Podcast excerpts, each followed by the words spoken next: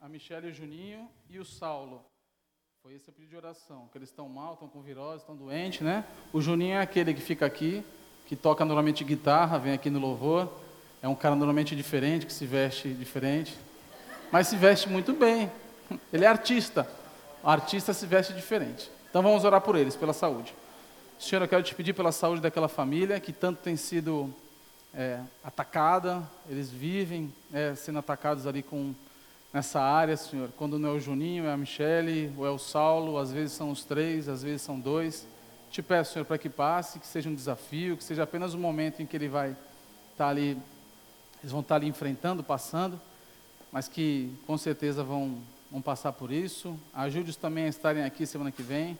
Ajude-os também a, mesmo doente, essa semana que eles possam ouvir o áudio que a gente está aqui preparando. Aproveite e te peço também pelo áudio, Senhor, para as pessoas que estão aqui o Senhor faça um milagre se aqueles homens aqui que estão mexendo não conseguirem é, consertar. E se for por algum motivo, que o Senhor também corrija. Mas te clamamos, Senhor. Pedimos pela saúde ali da, da Michelle, do Juninho e do Saulo. Em nome do teu filho Jesus. Amém. Mais algum pedido de oração? Oh, já foi? Maravilha. Está começando a gravar já? Tá. Boa noite a todos. Vamos lá, a gente vai seguir, vamos dar andamento aqui ao nosso nossa série que começou há dois domingos atrás, e o título da nossa série é O Deus Missionário. E o que, que a gente quer mostrar com isso? A gente quer mostrar que Deus tem uma missão. E se você for ver lá desde o comecinho da Bíblia, se você for ler lá em Gênesis, Deus já tinha uma missão e ele queria espalhar o povo dele. Talvez no começo a ideia era espalhar realmente por todos os cantos, mas com certeza a ideia principal é que o nome dele fosse conhecido nos quatro cantos da terra. Quando ele manda, sejam férteis, ocupem toda a terra. Aí a gente vê que o povo, um pouco meio duro de coração, o que, que ele faz? Ele cria uma cidade, chamada cidade de Enoque, que eles querem se fechar para serem ali. Aí Deus vem e muda tudo. Desfaz aquela cidade que era para o povo se espalhar. Aí passa um pouquinho mais de tempo, se eu não me engano, acho que é Gênesis 10 ou 11. Aí vem a Torre de Babel. O homem querendo construir uma torre enorme, da qual ele queria colocar o seu nome como sendo o mais importante. Vamos construir aqui ó, uma torre que será tão alta e nosso nome será famoso. Aí Deus, mais uma vez, vem e fala assim: não são vocês que têm que ser famosos, é o meu nome que deve ser famoso. Aí ele vem e confunde as línguas ali e o povo se espalha novamente. E aí a gente vai ver que em todo tempo a ideia de Deus era espalhar o nome dele. E ele está em missão. E acabou a missão dele? Ainda não. Se a gente for ver, existem muitos povos que ainda não ouviram sobre o Evangelho. Então a nossa série quer trazer um pouco sobre isso. Mas esse Deus missionário ele tem algumas características. No primeiro domingo, nós vimos que o Deus é grande. Junto com Daniel, Daniel trouxe a história de Estevão. Estevão foi o primeiro mártir da igreja. E Estevão foi um dos sete escolhidos pelos apóstolos na no primeiro século da igreja, os apóstolos precisavam de ajudantes, eles não conseguiam fazer tudo sozinhos. Então eles escolheram sete principais ali, e Estevão era um deles. E Estevão foi martirizado. E a gente viu que Deus é grande, nas características que o Daniel apresentou para a gente, ele não, ele não é colocado numa caixinha como o povo, os que eram os religiosos da época, achavam que Deus só agiria de um jeito, só agiria entre os judeus, entre uma única nação, entre um único povo, uma única raça. Não. Deus não está encaixotado. Ele é grande, ele está acima de qualquer um e ele pode fazer qualquer coisa. Daniel leu aqui passagem de Isaías em que Deus fala que a terra é o estrado dos meus pés, onde eu descanso os meus pés. Então, olha só o tamanho de Deus e o nosso tamanho, né? Então, não é para o nosso nome ser famoso, é para o nome dele ser famoso. E a gente viu isso no primeiro domingo. No segundo domingo, que foi semana passada, o Paulo trouxe aqui a, a segunda característica de Deus que a gente tem estudado, a segunda foi o Deus que espalha. E o que, que quer dizer isso? Foi um pouquinho do que a gente falou. Com a perseguição no primeiro século, os, os judeus os, e os cristãos, principalmente, eles são, eles se dispersam, porque começa a perseguição dentro de Jerusalém, onde eles estavam. Então eles começam a sair para vários cantos. E isso foi um movimento, sem dúvida nenhuma, usado por Deus para espalhar a palavra dele também. E a gente vai ver um pouquinho disso hoje também. E a gente viu que isso não dependia apenas da obediência do povo. Porque tinha momentos em que Deus mandava um profeta seu para alguma região, como foi o exemplo de Jonas. Ele mandou Jonas para Nínive, que era a capital da Síria, atual território do Iraque, que era inimigo de Israel. E ele mandou para lá para anunciar sobre ele mesmo. E, aquele, e, e o texto nos diz que, mesmo Jonas com um coração duro, querendo que todo mundo morresse lá, os caras se convertem, os caras aceitam a, a, a palavra de Deus e a cidade não é destruída. Em alguns outros momentos existe um movimento ao contrário. Deus traz a Babilônia para levar cativo o povo judeu. E aí a gente, para aqueles que não conhecem, para os que conhecem, a, gente, a história de Daniel. Daniel é um cara que se torna governador da Babilônia, um cara super, mega cristão, um cara que orava, um cara que passou por um monte de coisa, foi jogado na cova dos leões. Teve seus amigos que foram para a fornalha e não foram queimados, e o nome de Deus sendo engrandecido, e o rei da Babilônia, que era um rei politeísta, se rende ao Deus de Israel. Em alguns outros movimentos, a coisa acontece diferente, como foi o caso de José. José foi vendido, vendido pelos seus irmãos para o Egito, e no Egito ele também se torna governador do Egito. E depois vão os seus irmãos para lá e a história se desencadeia. Então, existe esse movimento. Deus vai fazendo um movimento de indas e vindas, às vezes voluntárias, às vezes involuntárias. Mas Ele está fazendo com que a palavra dele se espalhe. E hoje a gente vai ver que a terceira característica é o Deus que usa portas fechadas. E a gente vai ver nosso nosso texto ele está em Atos 13, então se você não abriu sua Bíblia ainda, abra em Atos 13. Todas os quatro domingos que nós estaremos aqui, nós estaremos falando em Atos, tá? E eu já de cara já sugiro que você essa semana leia o capítulo 13 de Atos todo, vai ser muito interessante. A gente vai passar por ele bem rapidinho, vamos pegar só um trechinho, vamos só passar de forma panorâmica, tá bom? E antes da gente começar, eu queria orar pelo nosso estudo de hoje. Senhor, eu quero te pedir por aqueles que o Senhor trouxe aqui hoje, que o Senhor abra o coração de todos, os ouvidos, os olhos, para que não tenham um coração duro ao ponto de não te ouvir. Te clamo, Senhor, por transformação de vidas, te clamo por ensinamento. É, o Senhor sabe tudo que foi preparado aqui, como foi a semana, mas que o Senhor use, Senhor, esse tempo para honra e glória do Teu nome. Teu nome que oramos, amém. Então vamos lá. O nosso, nossa viagem de hoje, nosso texto de hoje, ele está na primeira viagem missionária de Paulo. E aí ele começa, lá no primeiro versículo, ele está falando que por conta dessa, a igreja se dispersa, vai, cada um, vai muita gente, cada um para um canto, a gente vê que Paulo, o apóstolo Paulo, ele está na cidade, na igreja de Antioquia, que era a capital da Síria, na época, tá? Então, lá diz o texto que existiam os seguintes mestres, são cinco, ele dá nome para esses cinco mestres. Entre esses cinco mestres, um era Paulo, que o nome aqui está Saulo, tá? E tá Barnabé. Aí, versículo 2. É, vou pedir para que vocês leiam. Leiam o versículo 2 para mim aí, por favor. Um, dois, três.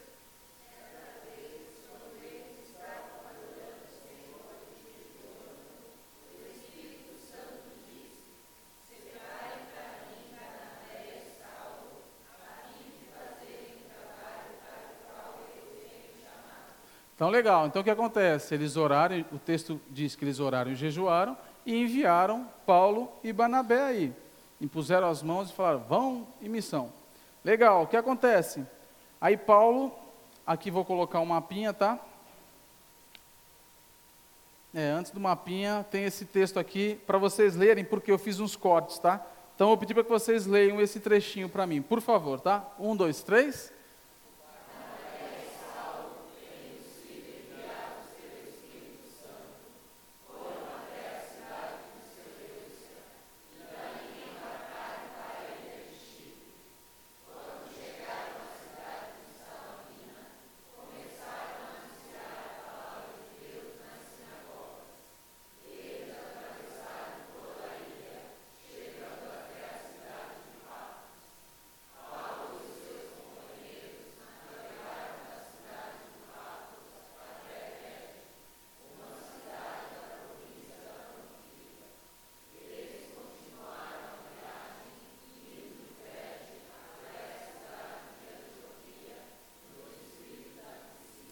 Para quem está em casa, nós estamos lendo uns trechos, que é a sequência do 4 até o 13, que está falando por onde Paulo passou, tá? Até chegar no texto que nós vamos ler hoje, vamos estudar hoje. Então aqui esse mapinha, quem está em casa precisar do mapinha me pede, tá? Eu mando.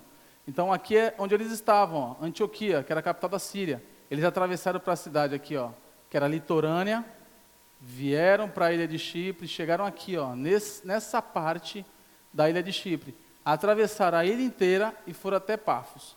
Nesse meio tempo, capítulo 13 de Atos, vai narrar que Paulo, quando chega na cidade, ele encontra um mágico que era judeu.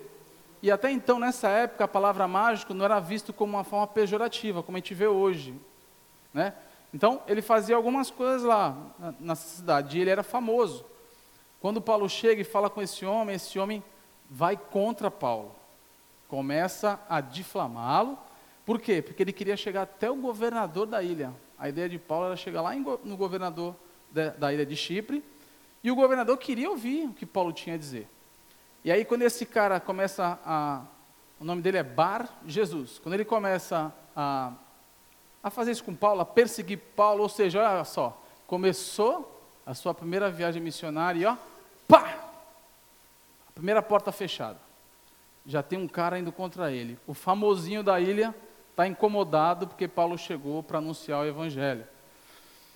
E aí Paulo fala para ele, aqui ó, versículo 10, Paulo usa aí um, um xingamento santo. Aí ele usa assim, e Paulo disse, filho do diabo, inimigo de tudo que é bom, homem mau e mentiroso, por que é que você não para de torcer o verdadeiro ensinamento do Senhor? Agora escute, o Senhor vai castigá-lo. E aí Paulo fala que ele vai, vai ficar cego, e ele de fato fica cego.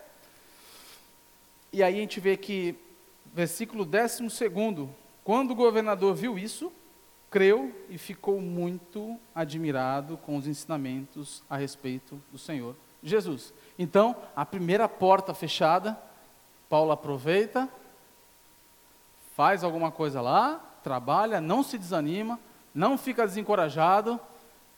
E aí o governador, por conta disso, o governador ficou curioso e ouviu os ensinamentos a respeito do Senhor Jesus. E aí o texto diz que na sequência Paulo e os seus companheiros navegaram, saíram ali, deixa eu ver se é, saíram de Pafos e foram até Perge. O texto não nos diz o que acontece lá, mas eles atravessam até chegar em Antioquia da Pisídia, que é aqui que vai estar a nossa história. Aqui vai, depois ele mostra como é que foi a outra parte da viagem, da primeira viagem missionária, mas é aqui. Antioquia da Pisídia ficava na região da Capadócia, a atual Turquia, território da Turquia.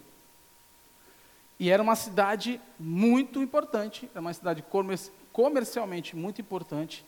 E as cidades naquela época, assim como hoje, as cidades que são mais importantes economicamente, normalmente são as mais populosas da região. E ao que tudo indica, essa cidade tinha por volta de 100 mil habitantes. Para a época era muita coisa. E ela estava sob o domínio do Império Romano. E aí, nós vamos dar um pulinho aqui, um até. Cadê, cadê? Depois. Tá, a gente vai até 14. Eles. Acompanhem comigo aí, décimo 14. Eles continuaram a viagem, indo de Perge até a cidade de Antioquia, no distrito da Pisídia. Só um detalhe: tem duas Antioquias aqui, tá? Vocês notaram? A primeira Antioquia era na Síria, capital da Síria, e essa outra é na região da Capadócia. Então, na região da Pisídia, que ficava na Capadócia. Então vamos lá, continuando aqui, 14. No sábado, entraram na sinagoga e sentaram-se. Sinagoga era o local de oração, local onde era lido a palavra de Deus, era o local onde os judeus todos se reuniam no sabate, que era o sábado, para ouvir a palavra de Deus. Tinha lá um cerimonial todo, depois eles tinham um almoço, era um dia separado deles. Na teoria, o nosso sabate é hoje, tá? O domingo. Vocês estão aqui, ó, para ouvir a palavra de Deus, adorá-lo, tá? Todos nós estamos aqui, né? Então, o detalhe aqui, ele chegou na sinagoga e se sentou. Guarda essa informação, isso vai ser importante. Ele se sentou, tá?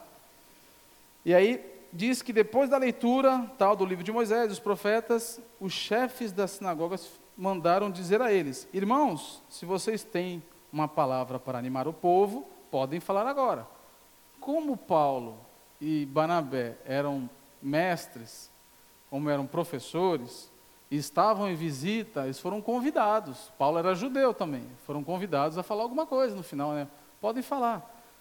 Aí Paulo se levanta, aproveita a oportunidade, nós vamos dar um pulinho aqui no texto, eu vou resumir. Paulo se levanta e começa a falar da história de, de Israel. Ele começa a falar da história de Israel para apontar para Jesus. E no final ele fala de Jesus. Jesus é o resumo da história, Jesus é o Salvador, e é isso que deveria ser crido, tanto os judeus quanto os não-judeus. E aí a gente vai dar um pulo na história aqui de, no resumo de, de Paulo, e a gente vai para o é, versículo 40 aí, cuidado para que não aconteça. Aí Paulo faz logo um alerta, legal. Versículo 40, olha o pulo que a gente deu. Portanto, tenham cuidado para que não aconteça o que os profetas disseram. Prestem atenção, vocês que zombam de Deus. Fiquem espantados e morram, pois o que eu vou fazer agora é uma coisa em que vocês não acreditariam, mesmo que alguém explicasse. E aí a gente entra no nosso texto. Paulo fez uma viagem, chegou na sinagoga, foi convidado a falar, falou, e aí, daí para frente, as coisas vão se desenrolar de forma diferente. Agora eu vou precisar da participação de vocês, tá? A gente vai aí, vocês falam um versículo, eu falo outro. Vamos ler aqui o nosso texto, tá? Então, a partir do 42 até o 46. Vocês leiam os pares, eu, eu leio os ímpares, tá bom? Vamos lá. Um, dois, três.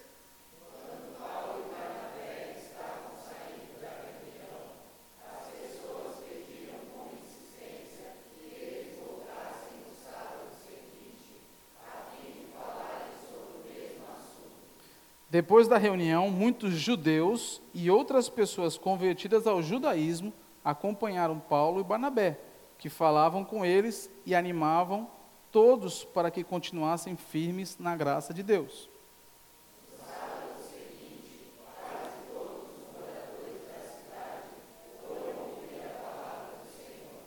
Quando os judeus viram aquela multidão, ficaram com muita inveja então começaram a dizer o contrário do que o Paulo dizia e o insultaram.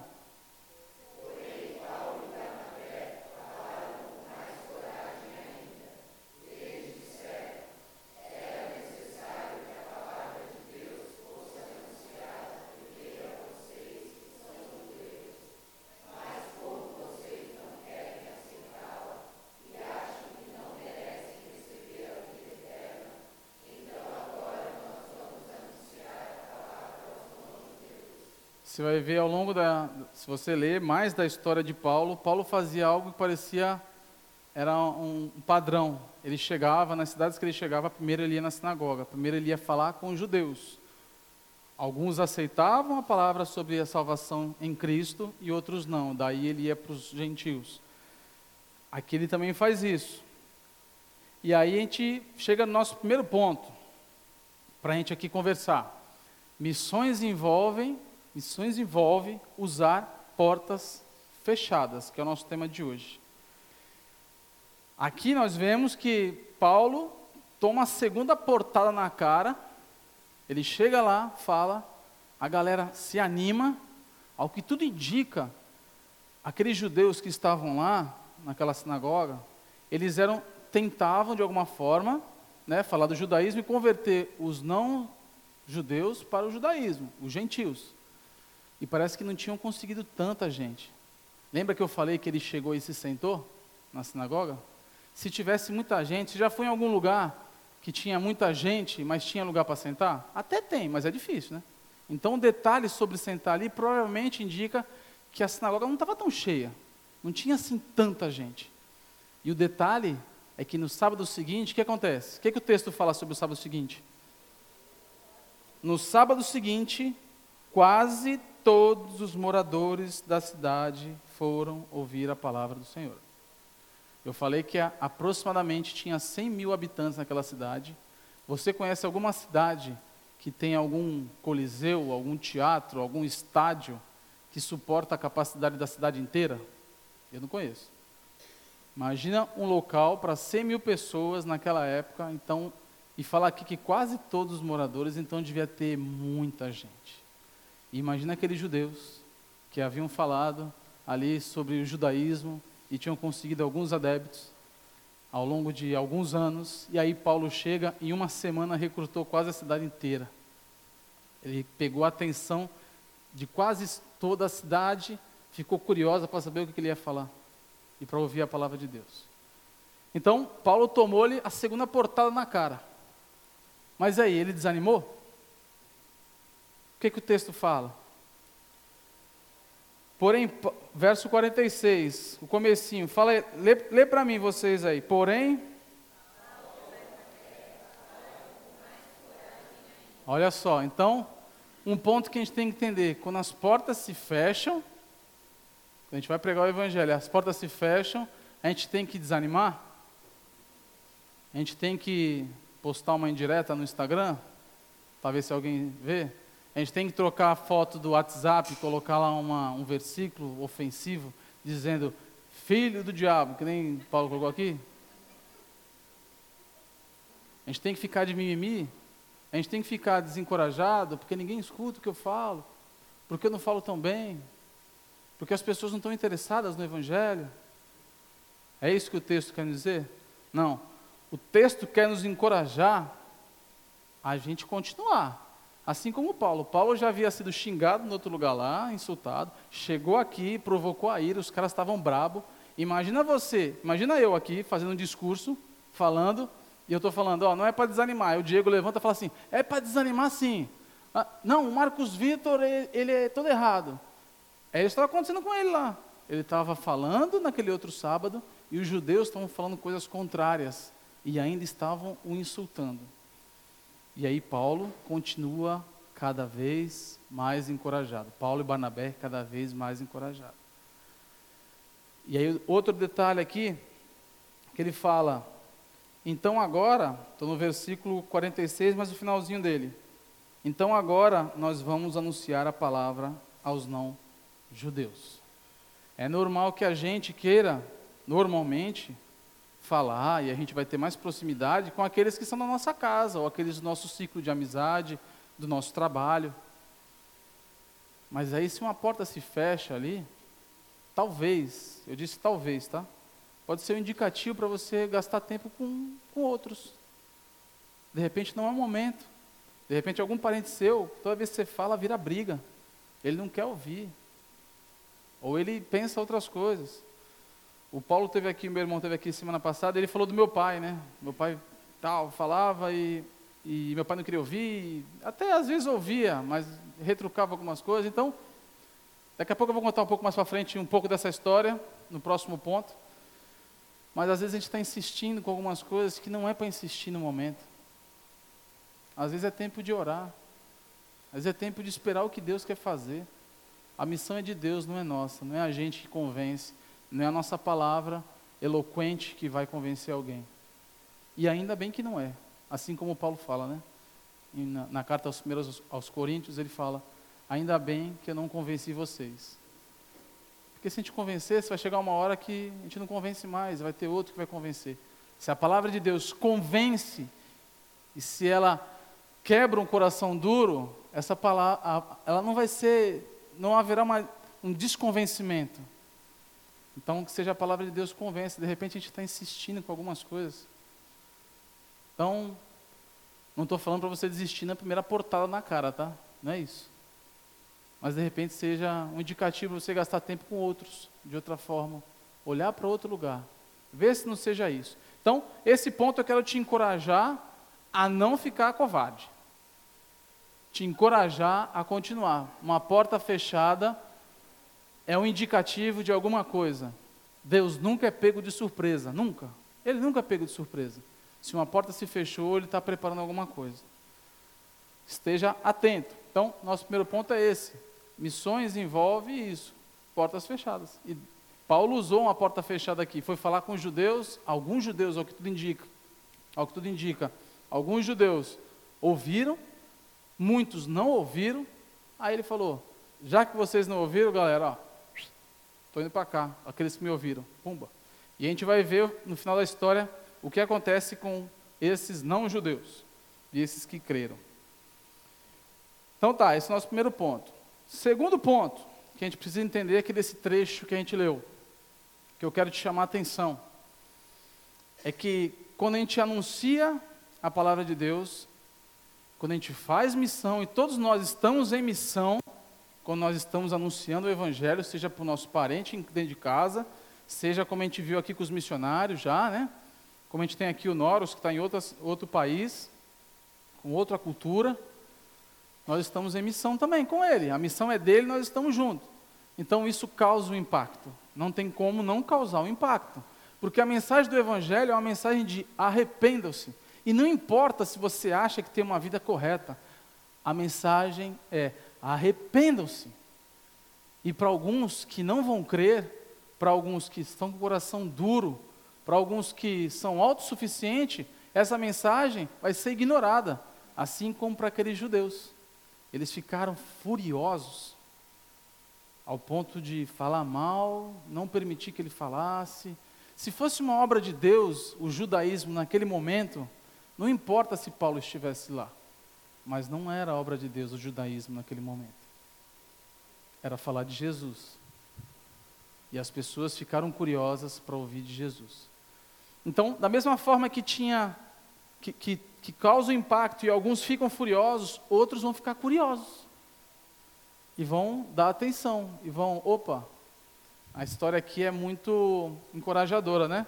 Porque quase toda a cidade, imagina você chegando aqui falando e todo mundo postando na rede social, cara, apareceu um cara assim, assim, ele vai falar de novo, e todo mundo, e a cidade inteira, vai lá para a praia, aí o prefeito manda fazer um palco lá, não, tem, tem um cara aqui, vamos todo mundo ouvir ele. Já pensou se acontecer? Que lindo que seria, né? Todo mundo ouvia a cidade inteira de Santos. 400 mil habitantes lá, 200 mil, né? É isso, né? Habitantes na praia, que nem no Réveillon, quando mostra assim de cima, né? Aquele jogo de luz, assim, todo mundo esperando o cara falar, e o cara fala do Evangelho e quebra o pau, e alguns aceitam, outros não. Alguns vão ser curiosos, outros vão se enfurecer. A mensagem, ela é de arrependimento. E para alguns vai ser duro ouvir isso e ficar calado e não te dar umas respostas atravessadas. Como eu vou perdoar alguém que me faz mal? Como eu vou aconselhar o meu filho ou a minha filha a querer ter sexo somente no casamento? Como você vai aconselhar algo desse tipo? Como você vai orar por aqueles que te perseguem? Como você vai querer se privar daquilo que são as coisas boas dessa vida? Afinal, só se vive uma vez. Se você não for espírita, você crê que só se vive uma vez. Essa é mensagem que vai causar uma certa fúria. Mas eu coloquei ali, ó, tem um seriado muito bom. Se você está procurando seriados, eu te indico um, The Chosen. E eu vou dar spoiler só de uma cena aqui, porque afinal nosso garoto propaganda do The Chosen é o Miguel, vamos deixar ele nesse posto. Eu só vou dar, porque eu lembrei dessa cena. É uma cena onde Jesus está dando um sermão na sinagoga, ele, ele acabou de falar, e ele aponta para si como sendo o, o Messias. E aí, todo mundo, quase todo mundo se revolta, alguns ficam com cara feia, outros começam a questionar Jesus e começa um debate assim na, na sinagoga de perguntas e respostas, e todo mundo colocando Jesus à prova e tal, tal, tal. E aí tiram Jesus para tentar matar ele, e aí a cena, a cena é bem sutil, mas a, a, a câmera vai assim, ó, para todo mundo está alvoroçado na sinagoga e a câmera vai na, numa moça. E a moça está com os olhos assim, ó, quase que lacrimejando de ouvir aquilo sobre Jesus. É uma curiosa no meio do monte de furioso. E de repente você, quando está lá sendo questionado no seu trabalho, mas isso, mas aquilo, está aparecendo ali, está num tribunal, tentando responder, defender Deus. Ah, tu é o réu, colocando Deus no banco de, do réu, né? Está defendendo. Pode ser que tenha algum curioso ali que esteja olhando e falando, cara, essa é a mensagem, essa é a verdade. Nisso tem lógica. É nisso, esse é o caminho. Então vai causar impacto. Se não está causando impacto, tem uma coisa de, de errado. Eu acho que você está anunciando alguma coisa que não é o Evangelho, porque causa impacto. E aí, antes de, de, Deixa eu voltar aqui. Antes de falar, lembra que eu falei do meu pai? é, meu pai ficou internado antes de falecer 49 dias, né? E, e tinham dias que era bem difícil, porque ele ficava acordado à noite, eu ficava à noite madrugada com meu pai, meu irmão ficava durante o dia. Era bem difícil, tinha noite, muitas noites eu não dormi, quase todas. E tinha dia que ele estava muito agitado e tal. E teve um dia que eu fui trabalhar, que eu, que eu fiquei com ele durante o dia, no sábado. Estava bem cansado também, acho que tinha ficado no outro dia, não lembro. E aí ele dividiu o quarto com outro, com um outro acamado ali, né, um outro cara que estava doente. E tinha uma moça com esse, que eu acho que era filha dele, do, do outro rapaz, eu não lembro.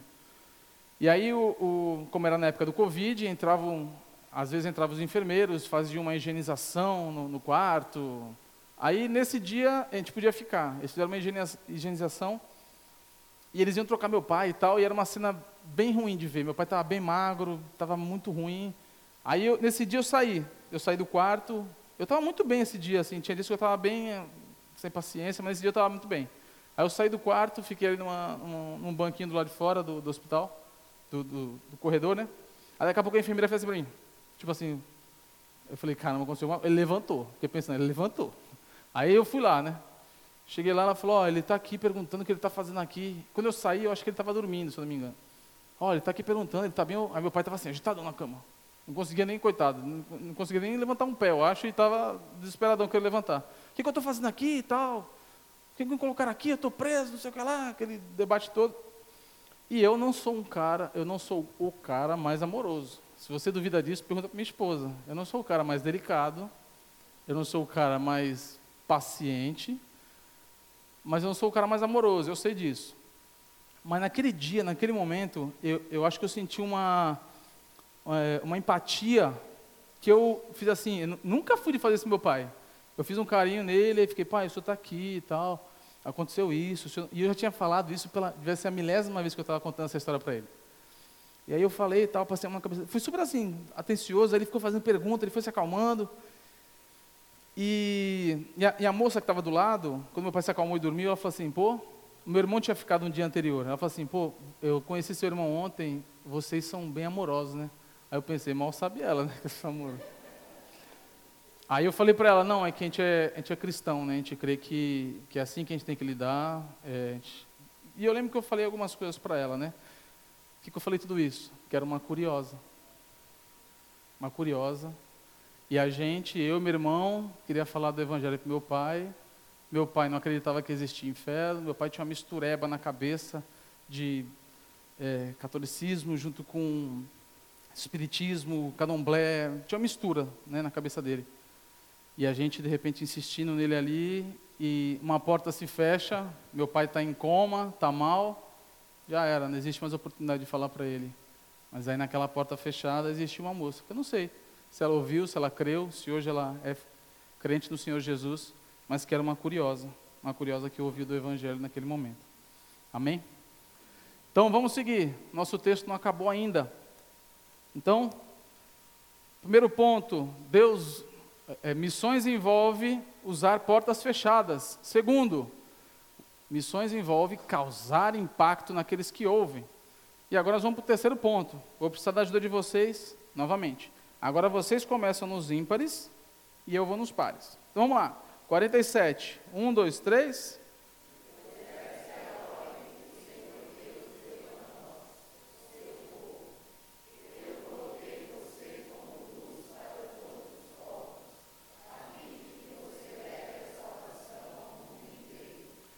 Quando os não-judeus ouviram isso, ficaram muito alegres e começaram a dizer que a palavra do Senhor era boa, e creram todos os que tinham sido escolhidos para ter a vida eterna.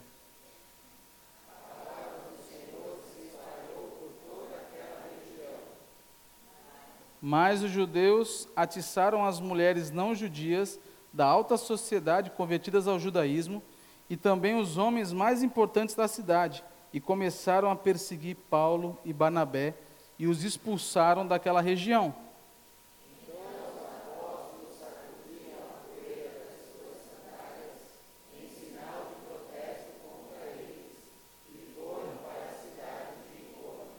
E os cristãos de Antioquia continuaram muito alegres e cheios do Espírito Santo. Terceiro ponto, missões envolve, que a gente precisa aprender com esse trecho que, que esse trecho quer nos ensinar? Missões envolve, missões envolve montar um time com Deus. Por que você está falando isso? Olha o versículo 48. Quando os não-judeus ouviram isso, ficaram muito alegres e começaram a dizer que a palavra do Senhor era boa. E creram todos os que tinham sido escolhidos para terem a vida eterna. Quem escolheu ter a vida quem escolheu aqueles que iriam ter a vida eterna foi Paulo? Não. Então Deus fez o trabalho dele. A parte de Paulo e Barnabé era chegar e anunciar. Eles fizeram. Deus veio, trouxe a galera, abriu os ouvidos, preparou os corações para receberem o evangelho. E o texto nos diz no final, a última aqui, ó, e os cristãos de Antioquia continuaram muito alegres e cheios do Espírito Santo. Será que deu certo? Será que deu certo anunciar o Evangelho depois de ter tomado uma portada na cara? Deu certo. E deu certo. Então, o que a gente precisa saber com isso? Montar um time com Deus significa que podemos confiar que Ele está conosco. A missão não é sua, é de Deus. O mais interessado que ela dê certo é Deus. Quando Ele manda a gente anunciar, a ideia é que dê certo, porque a missão é dele.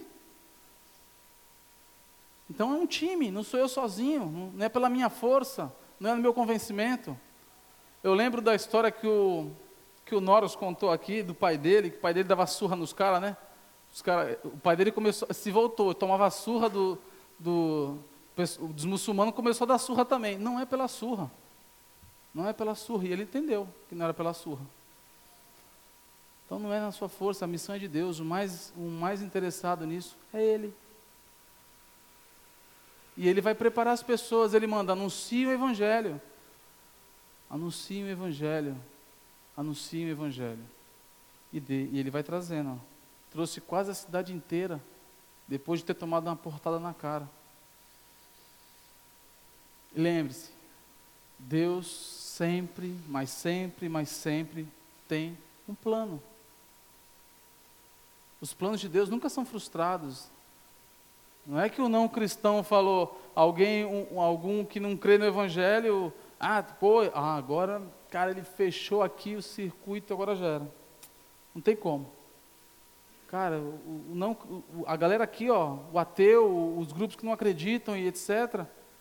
Cara, agora não tem jeito. Tem uma série, agora essa eu não indico, uma série que tem um, um cara que pensou num roubo, e no, nessa série esse cara que pensou no roubo, toda vez que acontece alguma coisa, que a polícia pegou e fechou eles, o cara tem sempre uma, uma carta na manga. É impressionante. É impressionante como ele é inteligente. Mas é que nem Deus. Nunca ninguém vai fechar teu checkmate em Deus. Colocou, quem aqui já jogou sinuca, escondeu a bola atrás assim, né? Ah, deu um prego, acho que é prego que chama, né? Deu um prego em Deus, não tem jeito agora não. Cara, Deus sempre tem um plano. Não tem porta fechada. E aí você precisa montar um time com Deus. Quando as coisas dão errado, quando as coisas estão fechadas, quando a coisa, olha, te sufocou, aí você vai, Senhor, o que, que eu faço? Será que eu estou indo para o lado errado? Será que eu estou falando com as pessoas que não deveria? Mas ele sempre tem um plano, e você precisa entender isso. Então monte um time com Deus. Quero te contar uma história agora, na verdade vão ser duas histórias. A gente está com um tempinho, mas eu prometo que vai ser rápido. Esse trecho aqui, é, eu queria que vocês lessem esse primeiro parágrafo aqui, por favor. Um, dois, três.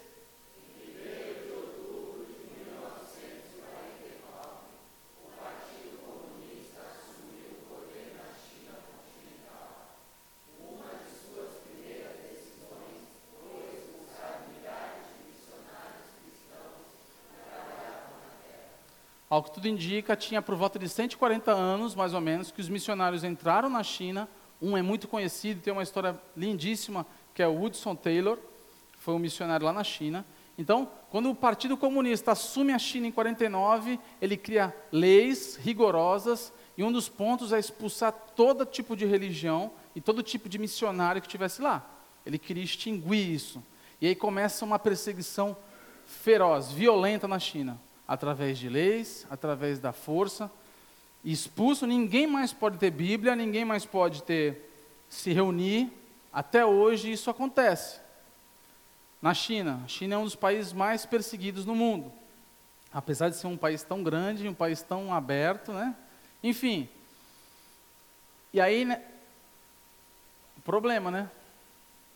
Os missionários estão fazendo trabalho, os missionários são expulsos. Existem leis que condenam à morte, a surra, não pode ter Bíblia, não pode se reunir, não pode falar de Deus, não pode isso, não pode aquilo, um monte de coisa.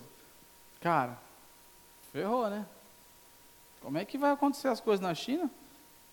Se, se você falar, você morre. E aí, semana passada, a, a Ana Barreto falou sobre o Portas Abertas, né? E, e a missão Portas Abertas foi fundada por um homem que se chama, conhecido como Irmão André. E aí, passado alguns anos, a mensagem que chegou de algumas pessoas que vinham de lá era que a China, os cristãos que estavam lá, eles estavam fortalecidos. Olha que loucura. Vou pedir para que vocês leiam esse trechinho do livro dele aqui, ó, em vermelho, essa parte. Em vez de, vamos lá, um, dois, três.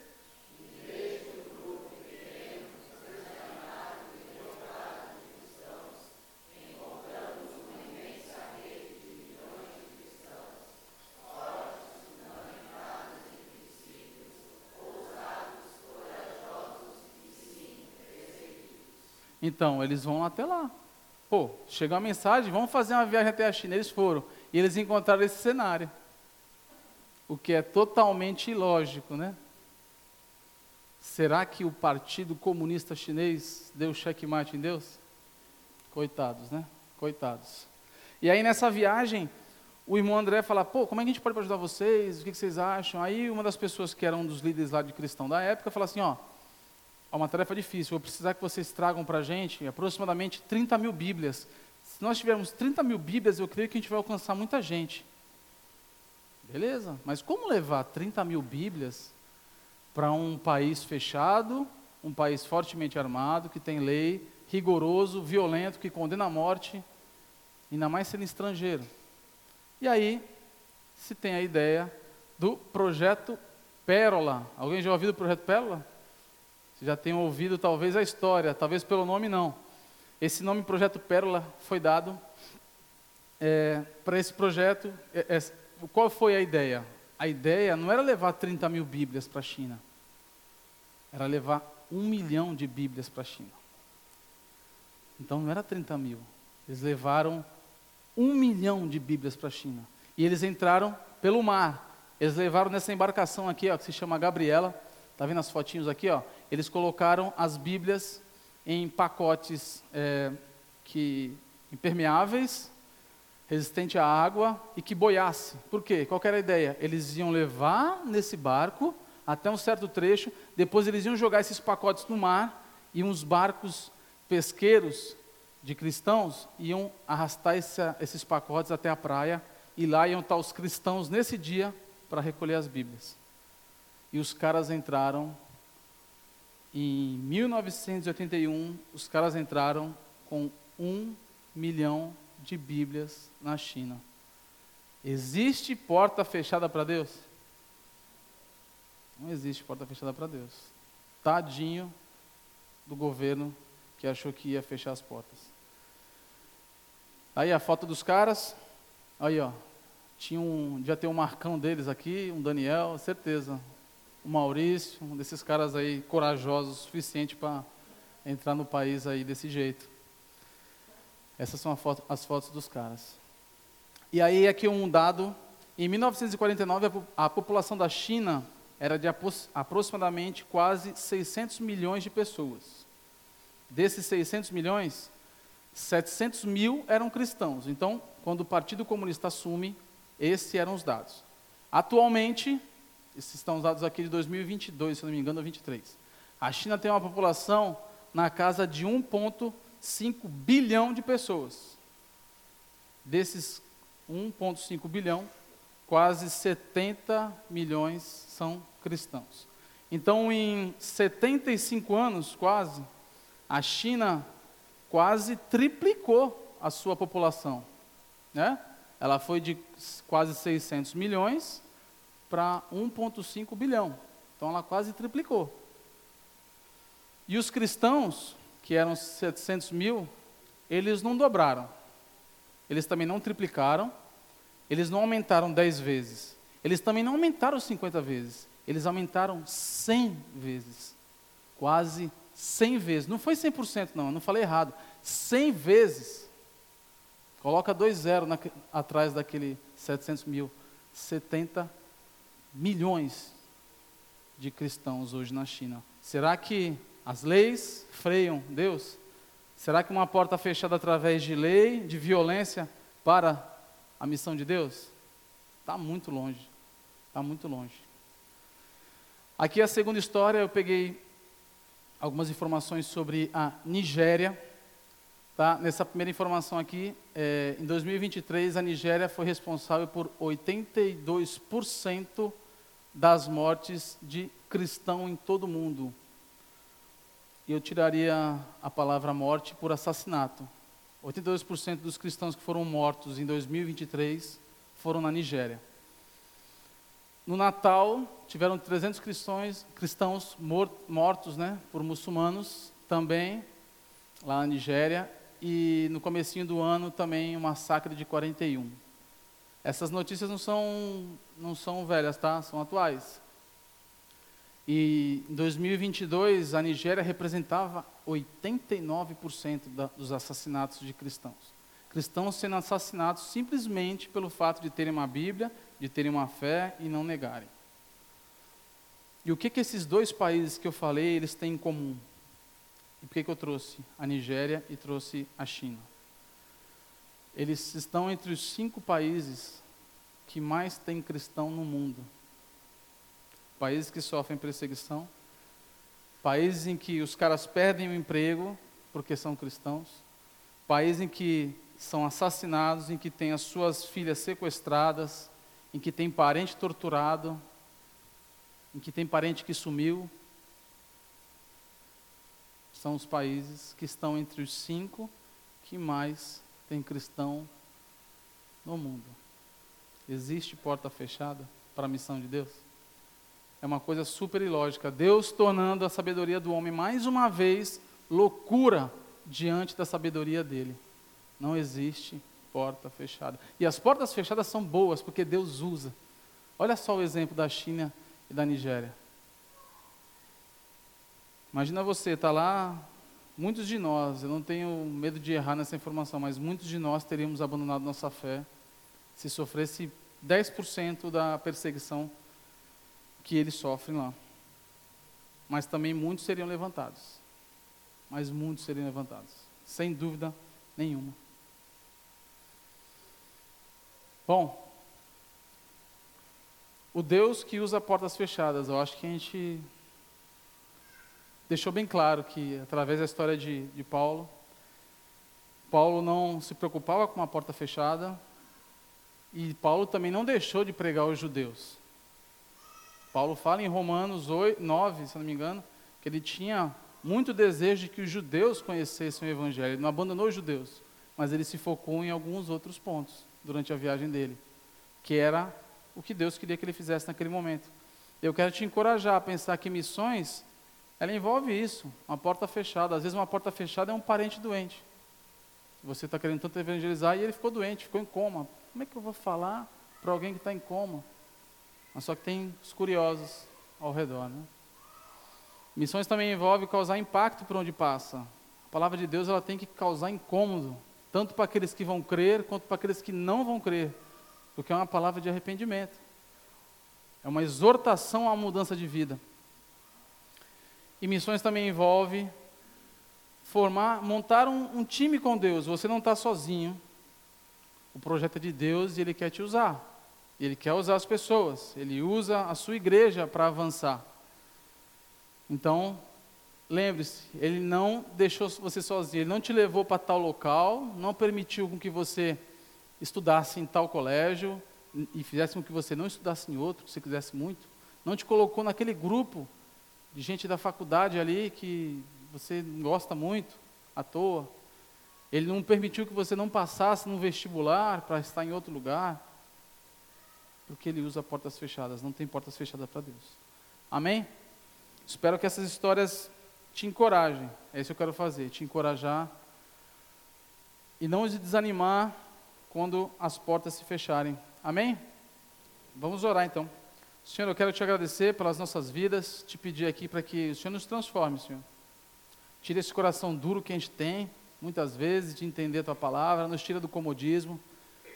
Que essas histórias, como os irmãos chineses, Senhor, que sofrem tanta perseguição, que não podem se reunir como a gente se reúne aqui, que tem que fingir estar numa, num, sentado à mesa comendo para falar do teu amor, para ter uma celebração como essa. Também te peço, Senhor, para aqueles irmãos da Nigéria que tanto sofrem, Senhor, mas obrigado pela, pela força deles. Que eles continuem a avançar, que eles continuem, Senhor, a, a evangelizar mais pessoas. Também te peço lá pelo grupo extremista terrorista, o Boko Haram, aqueles líderes também, aquelas pessoas que causam mal, terror que eles venham a se arrepender, Senhor, por favor. Que em meio a tudo isso tenha salvação para alguns, para aqueles que o Senhor gostaria que fosse, aqueles da qual o Senhor vai abrir os olhos, daquele que na tua soberania o Senhor vai fazer acontecer. Obrigado, Senhor, eu te clamo. Te peço por nós aqui também, que saiamos e, e toda vez que bater uma porta na nossa cara, fechar alguma coisa, vir alguma lei, dentro dos nossos trabalhos, alguém nos proibir de fazer algo, alguém nos recriminar, alguém nos esculachar, alguém fazer com que a gente vire motivo de chacota, que isso não desanime, Senhor, que a gente possa lembrar que a tua igreja precisa avançar, porque a missão é tua. E o Senhor falou que a gente ia ter aflição aqui. O Senhor nunca prometeu vida fácil. Mas, por favor, Senhor, nos ajude, nos dê força, para que possamos fazer a tua missão da forma como o Senhor quer. Em teu nome que oramos, amém. Boa noite a todos, boa semana.